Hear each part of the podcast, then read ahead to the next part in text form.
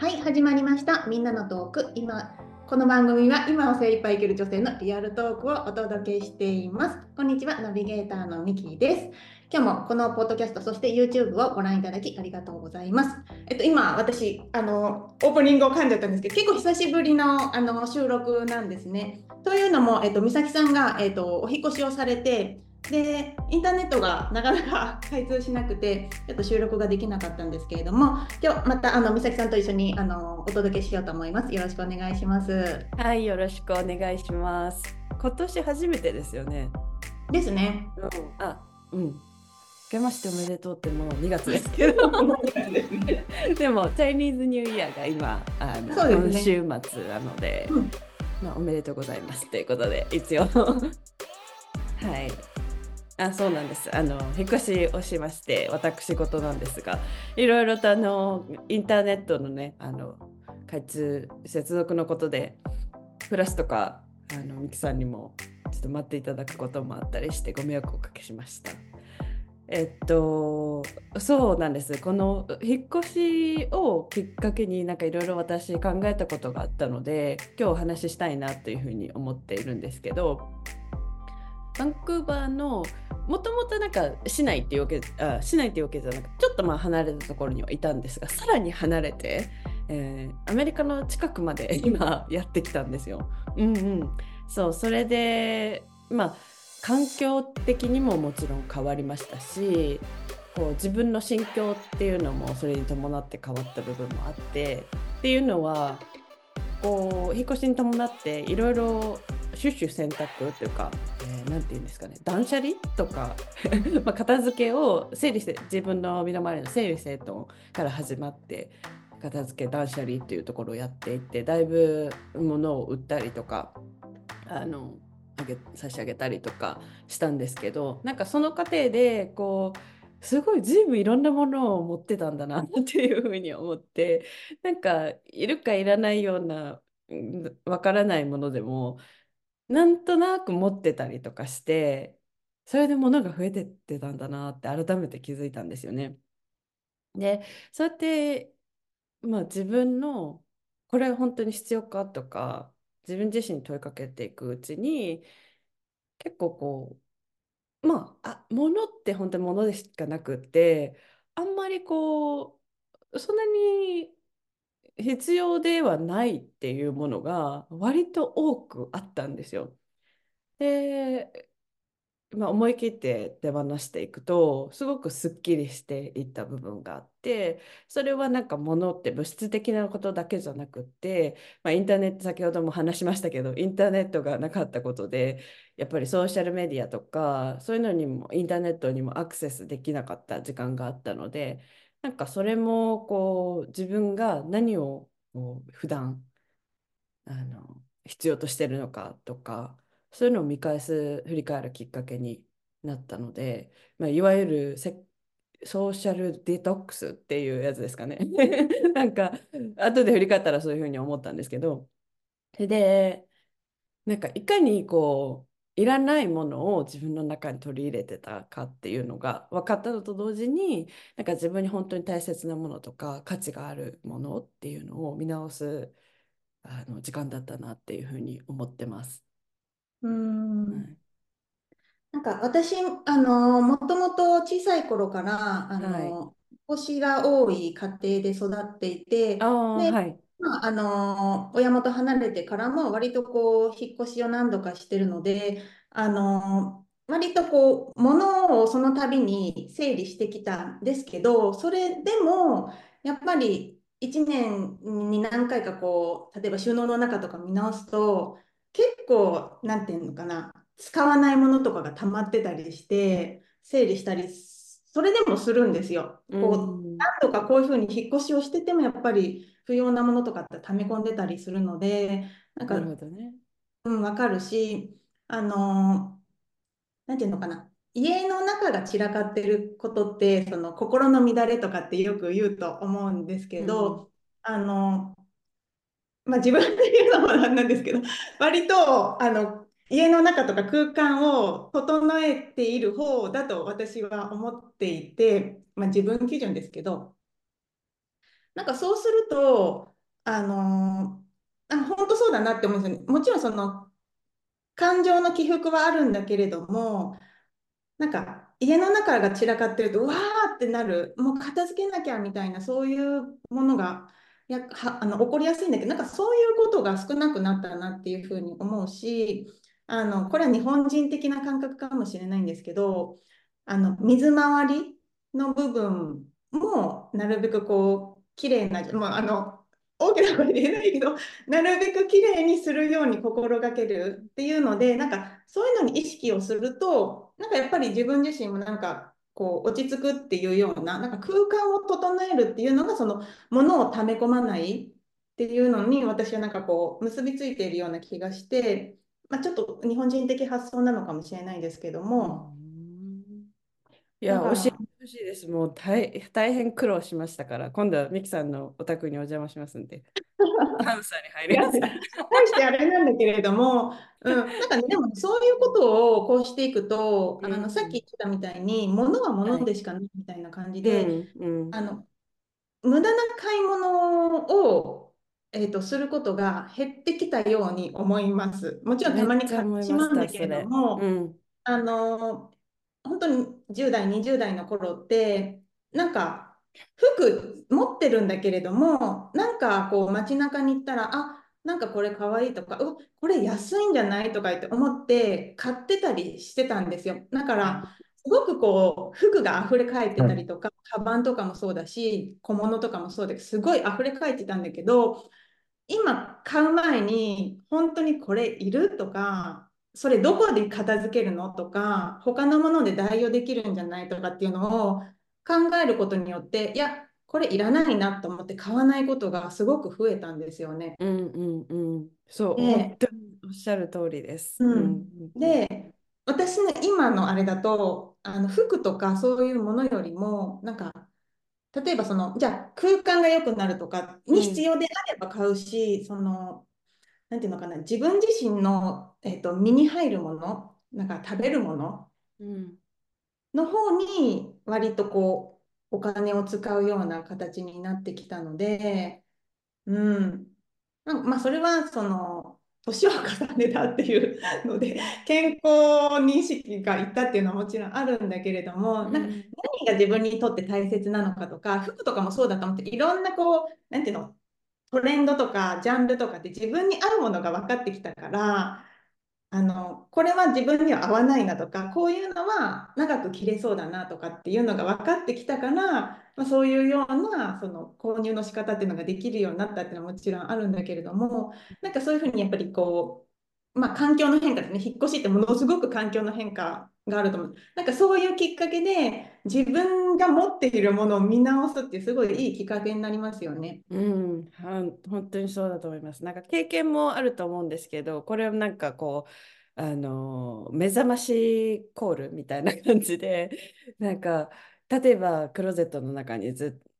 ずっと着てない服とかがあってその服は好きなんだけど着るか着ないかで言うと着ないっていうなんかこうそういうのをもう思い切ってこの機会にもうドネーションしたりとかそういう選択をしていってやっぱり着ないもん1年2年着てないものってこれから先も着る可能性ってめっちゃ少ないじゃないですか。なんかそういうのもあの経験というかやっていってでさそれこそさっき美樹さんがおっしゃったような本当に何が必要か自分にとってなんかやっぱり毎日の健康ってていうところだったら食べ物だったりとかなんか運動わかんないですけど運動用具だったりとか、まあ、人によってはねそういうのがもう毎日使うから必要とかあのねまあなんかいい睡眠にしたいから枕をこう投資するとかなんかそれ人それぞれに本当にあると思うんですよね価値観が。なんかそういうのを今回あの分かったなって思っててなんかインターネットでも本当に情報がたくさんあるからもうなんか分かんないことないっていう感じじゃないですか人の心以外に。そう。だからなんか調べてなんかああいうのがいいかなこういうのがいいかなとかいろいろ考えてたけどでも結局その何もなくなった時に自分が何に惹かれるかとか例えばあの私引っ越し前にピアノを買ったんですけどピアノはあの上手に弾けなくてもすごく好きだからなんかやるんですよね。あの練習一生懸命してみたりとか本もすごく離れていたけどやっぱり携帯が手元にあるとどうしても携帯に走ってしまったりとかするんですけどやっぱり早い情報がもらえるので。でもその時間時間もそうですよね。なんか時間がある中でこう何をするって言ったらやっぱり本を読んだりとか料理したりとかそういうなんか自分が本当に心地がいいとかやってて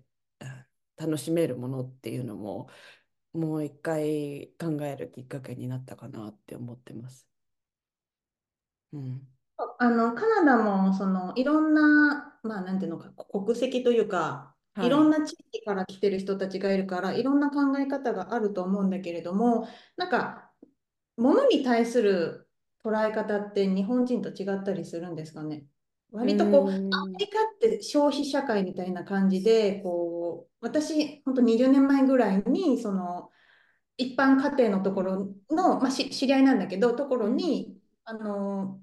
数週間、数週間じゃない、1週間ぐらい、あの、宿泊させてもらった時に、うん、なんか結構、使い捨てのものがすごい多いなと思って、なんか、タオルとかっていうのがなくて、毎回こう、使い捨てのペーパーみたいなものとかしてて、うんなんか、確かに。なんか、うん、料理もしなかったし、全然。うん、それを話し出すと、すごいなんか、大きなことになるかもしれない。やっぱり歴史とか宗教観とかそういうのも関わってると思うんですよね。ものをすごく大切に使うものものをなんかやっぱり神様と思う日本のじ、まあ、日本というか中国のもともと授業の考え方から来ているものだったりとかなんか何にでもこう神様が宿るっていうふうにその一心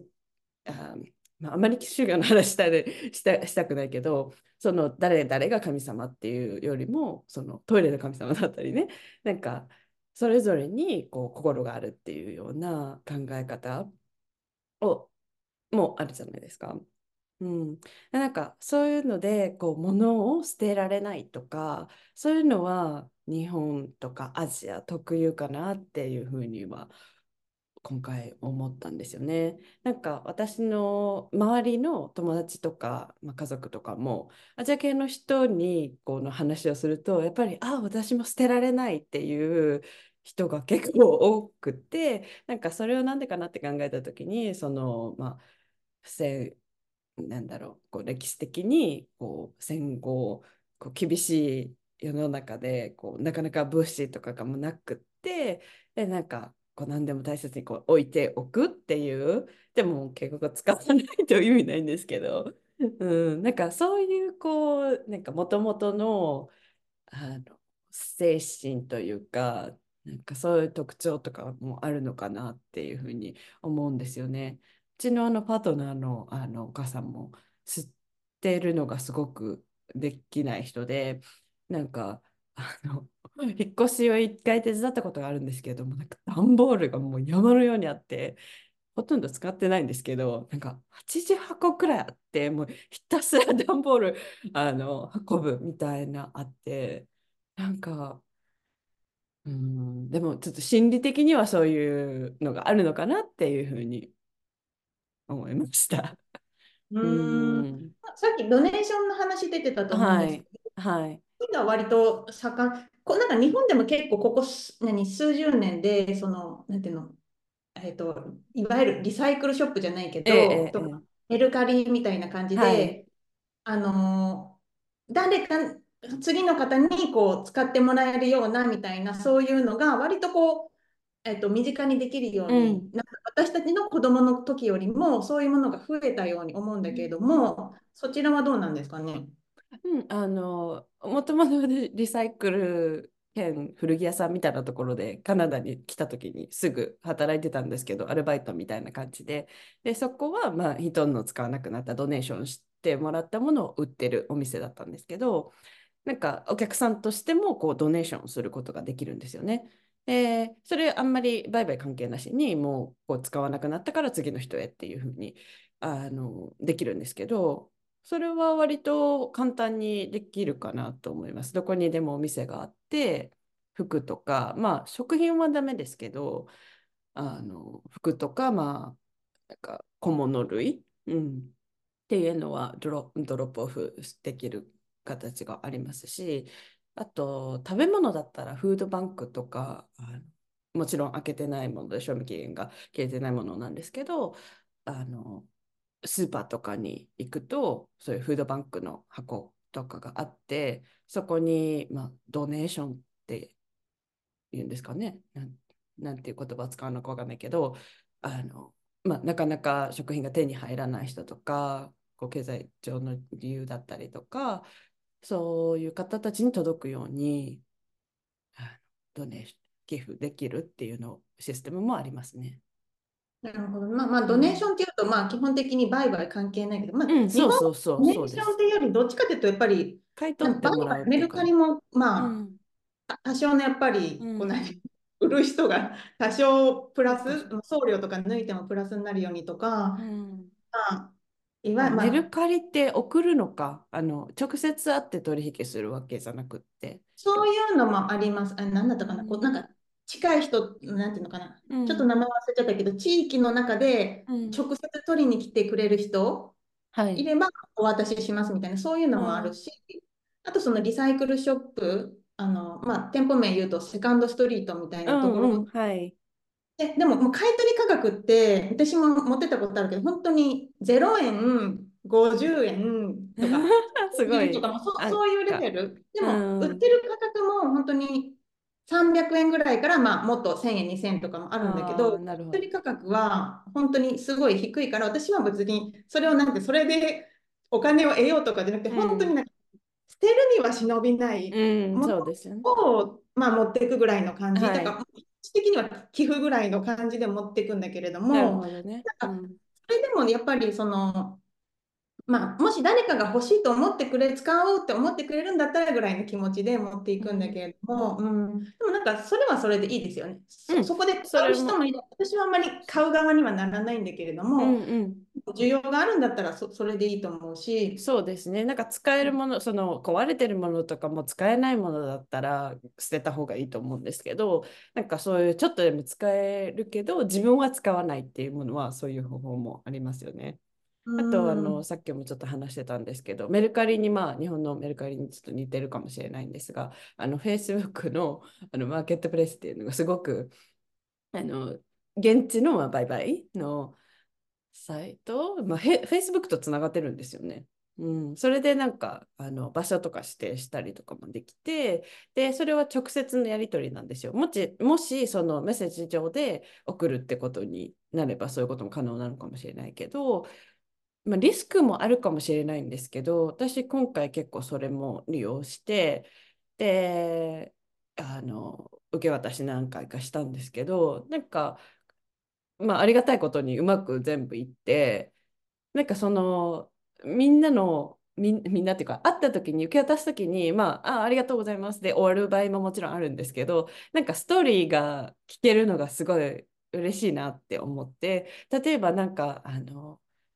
雨用のズボンを私なん2つ持ってたから1個も手放そうと思って、えー、そこで売ったんですよ。で、なんかまあ雨が多いから使うのかなと思って、その受け渡しの日は雨だったんですよね。で、なんか今履いた方がいいよみたいな、今履くの？って聞いたら、なんか、いや、学校の、なんか学生さんだったんですよね。学校の、あの、遠足、遠足って言ったら、あれか、カレッジとかだったら遠足じゃないかなんか、そういうなんかなんだろうちょっとこうどっかにハイキングすることがあるから、うん、そうそうそうそう。なんかそれで絶対必要と思ってとかってありがとうって言って言ってくれたのでなんかそういうふうに使ってもらえる確証があればすごく嬉しいなって思って。あとはなんか日本にも何回も行き来したボストンバッグ私アメリカで買った大きいの持ってたんですよね。でそれももうなんか場所取るしすごい好きだったんですけどもう売ろうと思ってなんかスーツケースじゃなくて巨大なボストンバッグでで、それを 売ったんですよ。で、なんか私の方が結構もう思い出があったので、なんかこれすごいいろんなところでトラベルしてねとか言って言ったら、うん、なんか私引っ越しで、あと、もう、なんかもうちょっと入れるものが欲しかったから、それ引っ越し終わったらもういらないんだけどねとかって言われて、あ、一回きりなんだとか、なんかそういうやりとりも結構面白かったですね。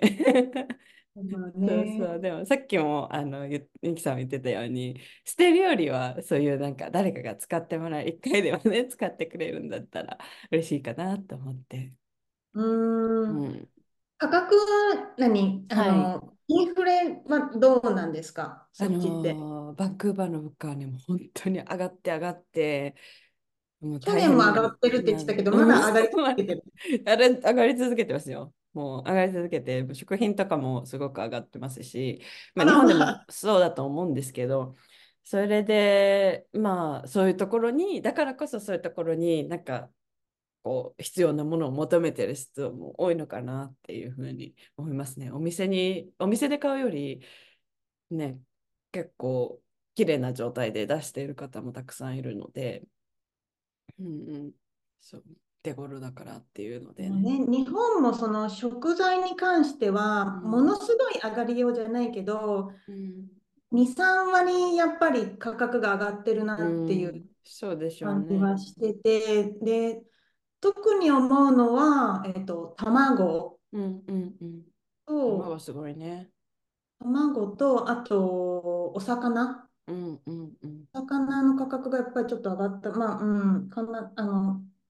オイルの価格のうん影響だうんと思うけれども、お肉関係はなんかそこまでものすごく上がったなっていう感覚は私はないけれどそも、で、そう。か。で、衣類とかはね、あんまり変わってないのかなって思ってて、う衣類関んはそこまですごく上がってる感じはしないけど、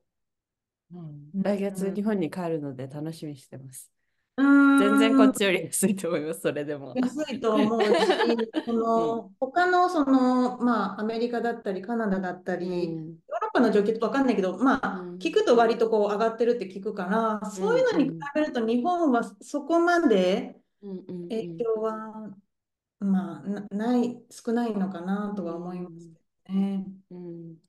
なんかまあ話は戻戻してなんかそのものっていうことについての感覚っていうところなんですけどやっぱりなんか北米でもこうミニマリズムみたいなものが人気があってでもなんかミニマリズム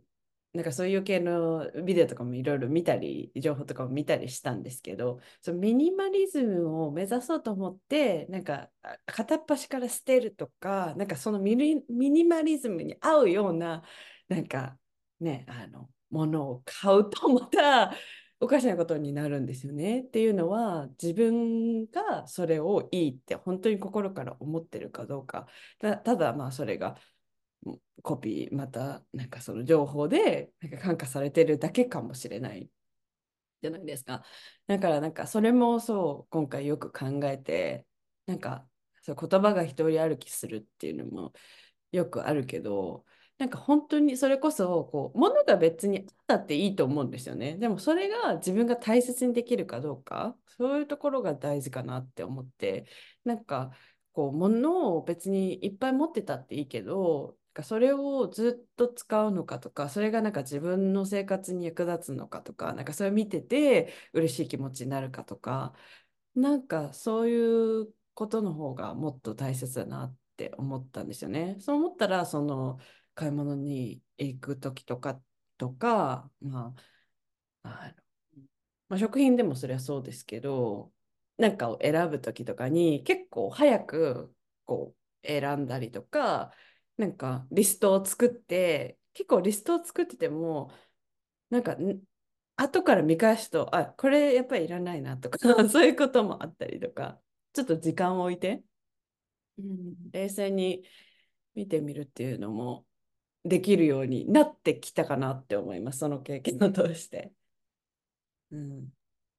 そうですよね。そうそうう。ん、なんか、その、うーん、まあ、インターネットに限らず、私たちは、まあ、雑誌とかテレビとかで育ってきた世代だけれども、なんか、世の中が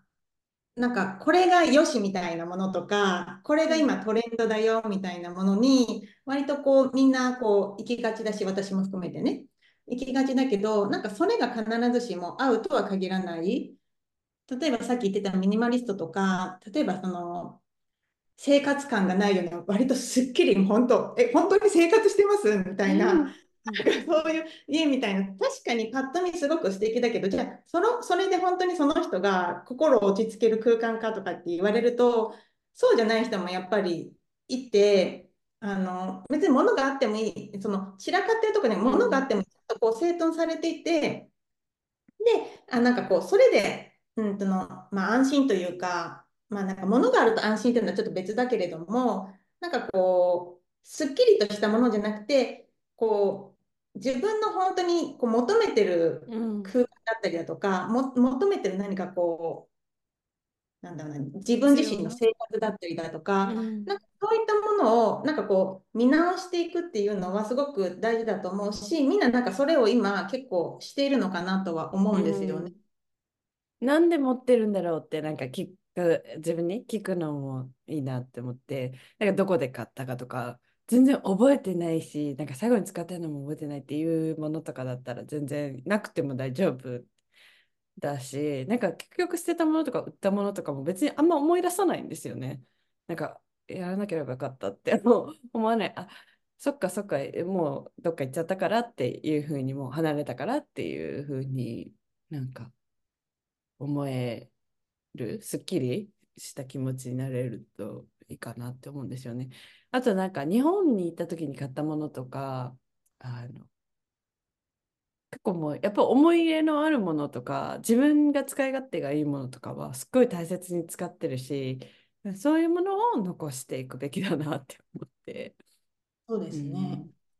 うん、なんか自慢じゃないけど私、うん、傘とかも17年とか使ってるし、あうんうん、同じ傘とかあと服とかも本当に 20, 20歳ぐらいでなった。服とかまだあって使えるものとかもあるんですよね。うん、何年着てるんだろうみたいな。好きだ好きだから、まあ、使い勝手がいいっていうそういう。なんかまあその流行り廃りのないというか、本当にベーシックなもの、だから着れるっていうものもあるし、うん、うん、なんか、うん、なんか全全部別に手放す必要もないし、なんか本当に思い出として残しておきたいものとかもやっぱりある。例えばアルバム卒業アルバムとか、うん、確かに年に1回見るか見ないかぐらいのものなんだけれども、うん、なんかそうですね。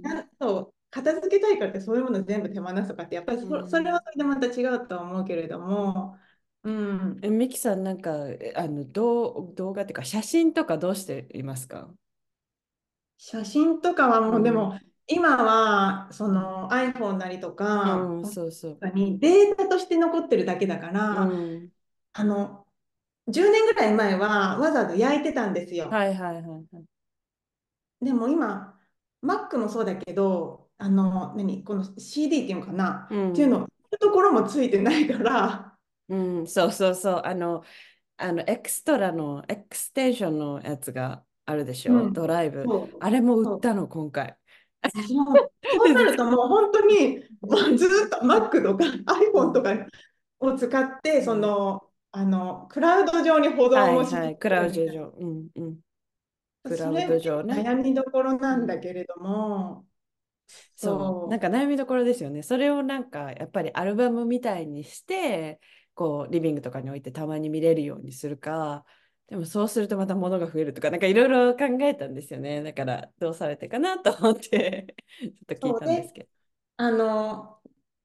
なんていうのかな。子供が本当、あの赤ちゃんの時は、うん、あの今、本当1000円未満ぐらいで簡単にこう印刷のアルバムを作れるんですよ。はい、はい、だからなんかこうお気に入りの写真とかはそういうふうな感じで残しておいてっていうふうにしてもいいのかもしれないけどね。はいそうそうそうそう。なんかね、そういう。撮る回数も増えたじゃん。昔はさ、この、あの映るんですじゃないけれども なんか一生 そうそう。大事にしてね一枚ずつ撮れるすごい大事に撮ってたじゃない、そうそうそうです、ね、枚とかしか撮れないし原動代も結構したじゃない？そうですよね、うん、そう今もパンパンパンって、はい、一うん。回 G メールパンパンパンみたいなの撮ったりする。うん、うん、それが増えちゃったりするから、取れちゃうちそこはちょゃうからねっとごめんなさい、私もアドバイスできないけれども。そっか、なんかそれは私、アップルクラウドに私も入れてるんですけど、なんかこれ一体どうなるんだろうみたいな、なんか、ねやっぱりアルバムにした方がいいのかなとかいろいろね、いろいろ。何か聞いてる方でいこういうのはありますよっていうのあったら教えてください。あとね、あのもう一つちょっと全然関係ないような話かもしれないんですけど、まあ、結局つながってるんですけど、これを言いたかったなって思ったのが、あの自然の話なんですけど、自然の雄大さっていうのはもうなんか無限じゃないですか。なんかいきなりポンって言うけど、なんか今回ちょっとね、あの、離れ、人、人里離れたところに引っ越したんですよね。人はいますよ。人はいるんだけど、すごい巨大ホールがありますし、近くにね。カナダの人だったら結構知ってるんですが、あ、あんなとこ行った、あんなとことは言われないですけど、あそこ？みたいな、え？ってめっちゃ言われます。え？って、あの、バンクーバー界隈の人にはね。まあそういう感じのところなんですけど、私、あの、母の実家が福知山で、京都のね、北の方なんで、そこをすごい思い出すんですよね。なんかそのモール以外何にもないんですよ。モールとまあフェリー乗り場みたいなのあるんですけど。で、それでインターネットの接続の問題があったっていうのもあるんですけど、なんかプロバイダーが1社しかなくて、1社もしくは2社しかなくて、1.5社ぐらいしかなくて、それでなんかまあトラブルだったっていうのもあるんですけど、まあとにかく、あの、まあ、犬がいるんで散歩はするじゃないですか。で、まあ、歩いたりしてると、まあ、本当に何にもないんですよね。でも、何にもないっていうのがすごく、なんかありがたく思えてきたというか、自然ってさっきも言ったように無限だしすごく豊かだなっていうのがなんかスーって入ってきて特にその時インターネットとかもあんまりちょっとはもちろん見てたんですけど、なんか家の一部、いなんか一角だけ、ちょっとだけ通じるところがあったので、なんか数分、そう、あったとしても、その、なんだろう、うん、それがなくなった時にって考えた時に、なんかその外に行ったりすると、なんかそんなことがちっぽけなことのような風に思えてきて、なんかまあ、ね、ある自然はそこにあるし変わらないし、まあ、季節がバンクーバーこの辺もあるのでなんかまあ冬の風景とかかもうすぐ春が来たらいいなとかなんかそういう暖かくなったらいいなとかなんかそういう感覚がちょっと研ぎ澄まされたような気がしてなんかうまく言葉にできないけどなんかそれがあの物にこだわってた自分がちょっとアホらしいっていうかなんかそういうふうに思えたっていうのを今回ちょっと言いたかったなって思って。えすごいなんか素敵なことだと思うし、うん。何もないじゃないですか、自然があります。そうそう。そうなんですよ。そうなんですよ。なんかここの辺の地域ってカナダの先住民の方の地域なんですよ。今もなんかあのリザーブって言ってあの先住民の方たちの土地の上にお家が建ってるんですけどあのまああ何？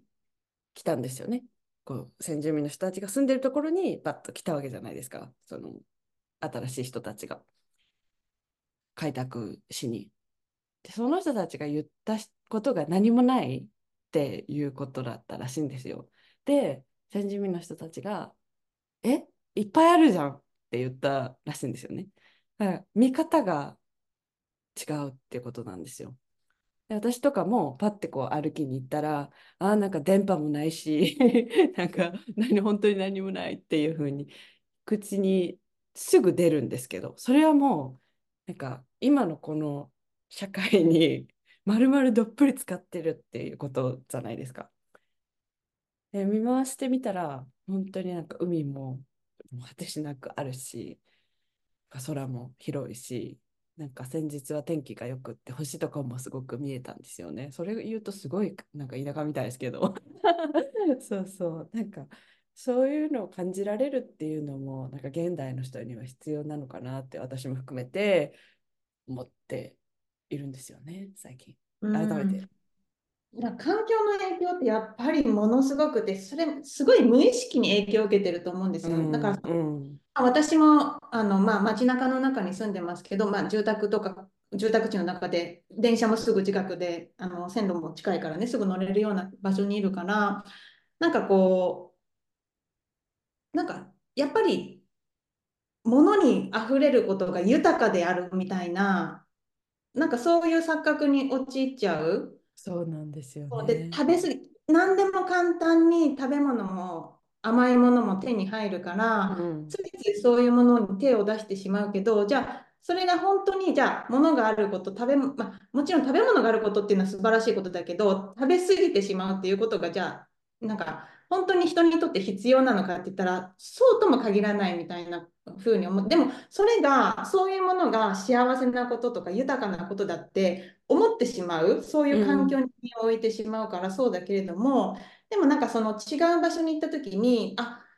幸せの形ってこういう形もあるんだねとかあ豊かさの考え方ってこういうことがあるんだよねっていうのをなんか本当にこう自分がいる環境が変わることで感じることってあって何て言うのかな。これは私も思っているんだけれどもなんか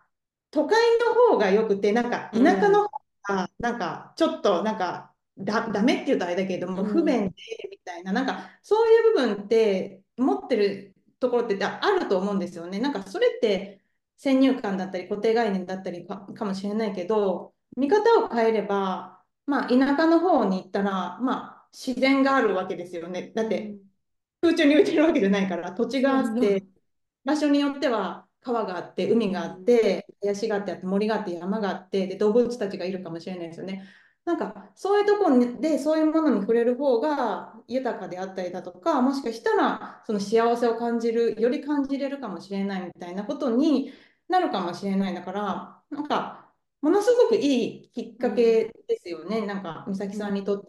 も。し私もこういうふうに話を聞くことによってあそうだよなってやっぱり思うしうんあなんか出た。そうそう最近こうするとなんか出たり。ちょっとあの今動画で見てる方いるで、なんかいろいろ出るんで、うん、そうクラスでもね子供がすっごい喜ぶんですよねこれやるとね。あとこれも最近あ出てこないかな。ハートしたらハートポンポンポンって出てきたこと。えー、そうなんです、ね、そうそうそう。かわいいいろんなズームの機能がうん、そう、本当にあのそれがありがたいことだなって思って、なんか私は京都の市内で育ったので、ある程度やっぱり便利なところで育ったんですよね。だからなんか、どうしてもその千人か田舎って、なんか何もないし、みたいな、あの、ネガティブなイメージがあったにはあったんですけど、それ自分で認めますけど、なんか、それだけじゃないなっていうのを、こう、そのまあねせっかく自分で選んできた場所だから楽しみたいなっていうのもあるので、まあ、なんか犬と一緒に ね大人とどっかこう公園とかね見たりあのビーチも結構近いのでそう割とあの整備されてるところもあるのでうん、そう自然がやっぱり大切にされてる場所だからそ土地がねあのむやみにこう開拓したらダメなんですよね。そういう先住民の方とのこうあれで、うん、だから楽しめるなと思って、この前もあのカナダの、えーと、空軍のなんか土地が近くにあって知らなかったんですけどなんかだだっ広いところでまあちょっと塗装されてる道があるんですけど、なんか犬がもう本当に喜んでましたね。なんかうん、そうそうそうワンちゃんにとっても良かったかも。そうそうそう。だからなんかちょっとこう落ち着いてまた違う見方で楽しめるのかなって思って。なんか仕事に関してかん仕事に関してもちょっと考え方がやっぱり変わっ見方がちょっと変わってきてる気がしてなんか本当になんかそういう経験をもとになんか今大事にしたいことっていうのはやっぱり生徒さんだったりとか保護者の方がサポートしてくださったりとかしている中でなんか、うん、私にできることって何だろうって考えたりとかまあ、考えすぎですかね。なんかいろいろそういうことも振り返るあのいろんなきっかけになったなって思っています。だから、だからその気持ちが長く続くように努力していこうと思います。